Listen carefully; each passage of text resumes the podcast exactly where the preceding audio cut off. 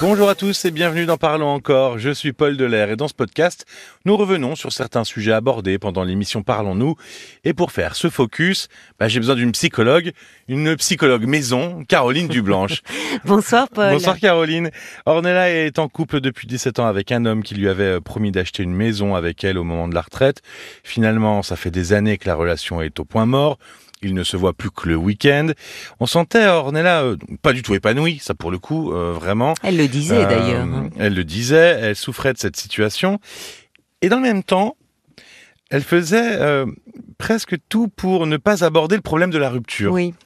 alors je pose une question très simple, mais est-ce qu'on peut ne, ne pas quitter quelqu'un qui ne nous rend pas heureux, juste par peur de la solitude? C'est très fréquent. C'est très fréquent. Finalement, c'est très fréquent. Ah oui, ah oui, on l'entend souvent d'ailleurs euh, dans de nombreux témoignages, parce que euh, rester dans une relation euh, qui n'est pourtant plus épanouissante, c'est une façon de se protéger contre la peur de l'abandon. Parce que la rupture, bah, ça fait ressurgir le vide, le manque, l'abandon. Donc autant de, de notions, enfin de sentiments difficile à, vivre. malgré tout, elle était déjà un peu seule finalement dans cette relation. Oui, Donc est-ce que ça changerait quelque chose vraiment? Qu'est-ce qui, qui change Elle se sent seule aujourd'hui? Qu'est-ce qui change finalement dans, dans, dans l'esprit de la personne au moment de la rupture, qui se retrouve vraiment seule? On entend souvent euh, cela et dans des histoires de couples qui qui vont mal, euh, c'est que ils sont en couple, que ce soit des hommes ou des femmes, et ils se sentent très seuls. Et quand on y réfléchit bien, c'est la c'est la pire des solitudes, être seul euh, mais en à deux, oui, oui.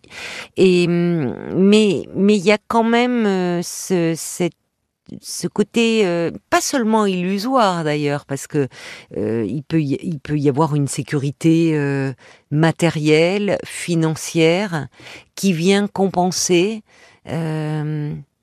l'absence de sécurité affective voire même parfois le manque d'amour mais le manque d'amour. L'argent n'est souvent que le substitut hein, d'un manque d'amour. Je comprends que tu soulignes ce paradoxe, c'est-à-dire qu'il y a souvent une peur de la solitude qui est évoquée, dans les, dans les raisons pour ne pas rompre, alors que les personnes se sentent, euh, sont déjà, seules dans leur couple.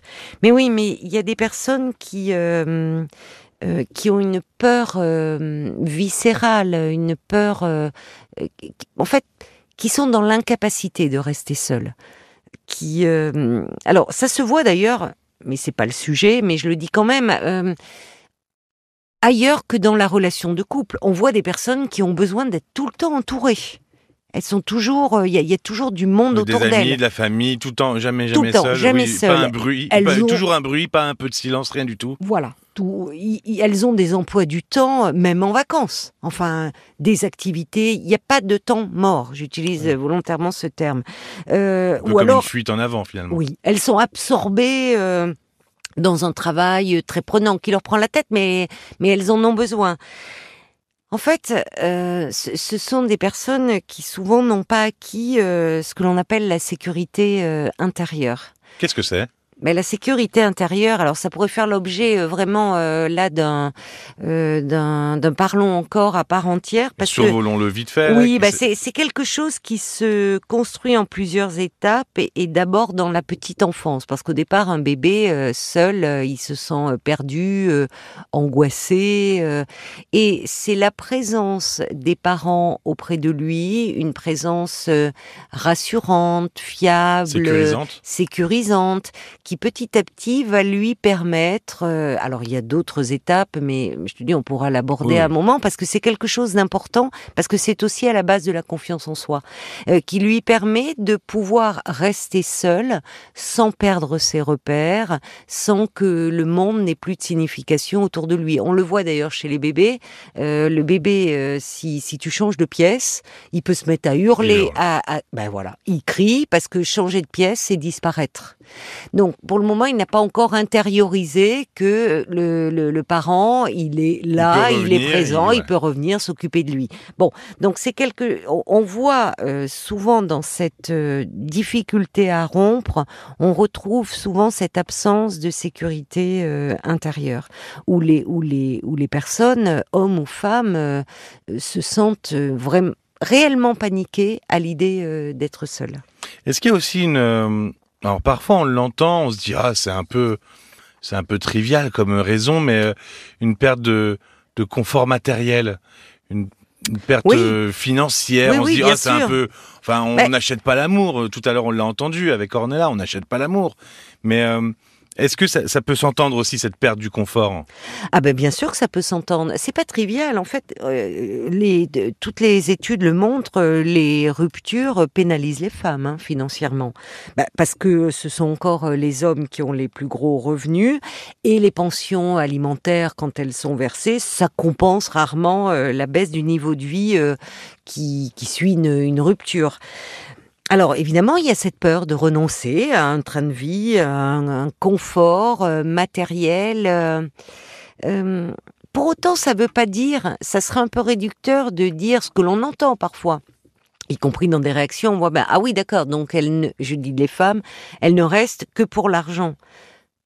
L'argent vient masquer une autre réalité, un autre manque. Et quand il n'y a plus l'amour, la sécurité euh, matérielle peut être une forme de substitut, jamais euh, entièrement satisfaisante, euh, tu l'imagines bien. Alors il y a quand même pas que du négatif dans le fait de rompre, il peut se passer aussi quelque chose de bien dans dans le qu'est-ce qui peut être positif? Je vais, recommencer ma question à zéro, mais qu'est-ce qui peut être positif dans le fait de rompre et de se retrouver tout seul? Ben, La rupture, ça peut être une façon de renouer avec soi-même justement, de d'être à l'écoute à nouveau de de ses attentes, de ses besoins, de ses aspirations euh, profondes. Euh, là où on voit euh, tant de et de femmes, j'aurais tendance à dire de femmes, ce sont souvent les femmes qui s'oublient dans la relation amoureuse, qui qui se dévouent à leur famille, euh, souvent parce qu'il y a aussi cette dimension-là, au-delà du couple, de l'idéal du couple, il y a la famille enfants, le foyer. Il y a tout ce qui sécurise aussi, tous ces repères qu'on peut avoir peur de quitter. Mais se séparer de son conjoint, ce n'est pas se séparer euh, des enfants. Donc, euh, bien sûr que la rupture peut avoir un côté extrêmement bénéfique de se retrouver là où tant de personnes s'oublient, s'oublient et même se négligent. C'est vrai qu'on a même eu des auditeurs, des auditrices euh, qui euh, finalement euh, avaient découvert après une rupture, en étant seul, que finalement c'était possible et que finalement c'était pas si désagréable. Bien sûr, parce qu'on peut, on peut retrouver, il y a, il y a, cette, cette, cette capacité à, faire des choses par soi-même, à surmonter cette épreuve-là et découvrir finalement toutes les ressources que l'on a en soi et dont on ne soupçonne pas l'existence avant d'être confronté euh, à une difficulté, en l'occurrence une rupture. Donc oui, il y a une vie après euh, une rupture. Merci beaucoup Caroline. Merci à toi Paul. Au 09 69 39 10 11, en plus d'Ornella ce soir, ce 26 octobre, ben, il y a eu Sandrine qui... Euh, qui appelle un de ses ex-maris, elle en a eu cinq des maris en tout, euh, dès que son mari actuel la contrarie un temps soit peu. Et puis il y a eu Fabio aussi qui a décidé de porter plainte contre la mère de son fils de 17 ans, car il ne veut plus venir le voir depuis euh, quasiment deux ans. RTL.fr, l'appli RTL ou votre plateforme de podcast favorite pour écouter les replays. Likez, partagez, abonnez-vous, s'il vous plaît. En faisant ça, vous soutenez l'émission et puis nos podcasts natifs. Merci de votre écoute et à très vite. À très vite. Parlons encore. Le podcast.